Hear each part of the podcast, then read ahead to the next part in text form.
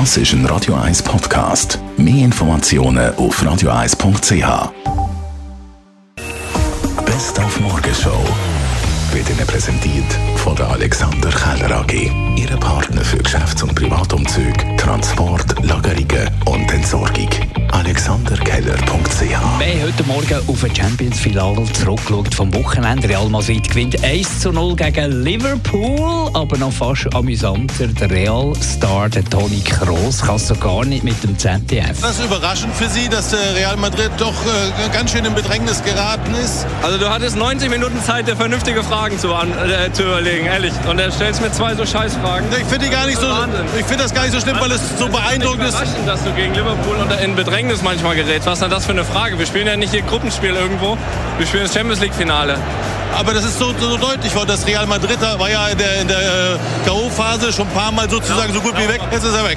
Beim Formel 1-Rennen gestern in Monaco hat Sergio Perez im Red Bull gewonnen und nicht der Monegasse, der Charles Leclerc im Ferrari, der ja eigentlich aus der Pole Position gestartet ist, aber äh, so einen, wie soll ich sagen, Boxenstopp-Chaos hat ihm den Triumph genommen in der Stadt, wo er aufgewachsen ist.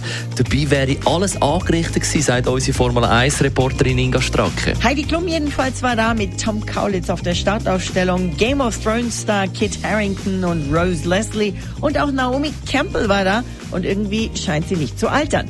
Äh, ja, und natürlich war auch Fürstin Charlene da. Sie sah bezaubernd aus in ihrem blauen Hosenanzug auf dem Podium. Sie hat Pokale mit übergeben.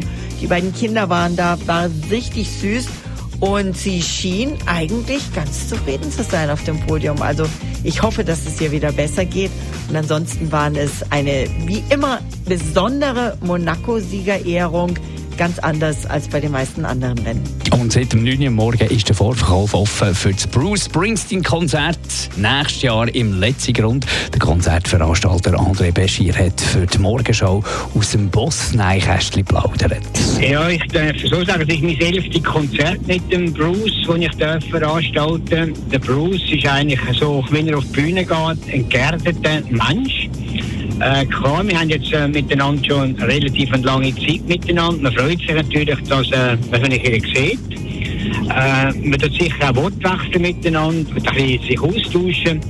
Aber ich glaube, ich, äh, ich bin primär einmal stolz, dass er in die Schweiz wieder kommt. Das ist nicht ganz einfach, einmal so ein Konzert überhaupt können, äh, durchzuführen in der Schweiz, weil es international sind wir halt ein kleines Land, aber ich glaube, er kommt gerne in die Schweiz. Und wie gesagt, ich freue mich unheimlich, dass er nach dieser langen Absenz endlich wieder nach Zürich kommt und wieder ein Konzert gibt. Die Morgenshow auf Radio 1. Jeden Tag von 5 bis 10.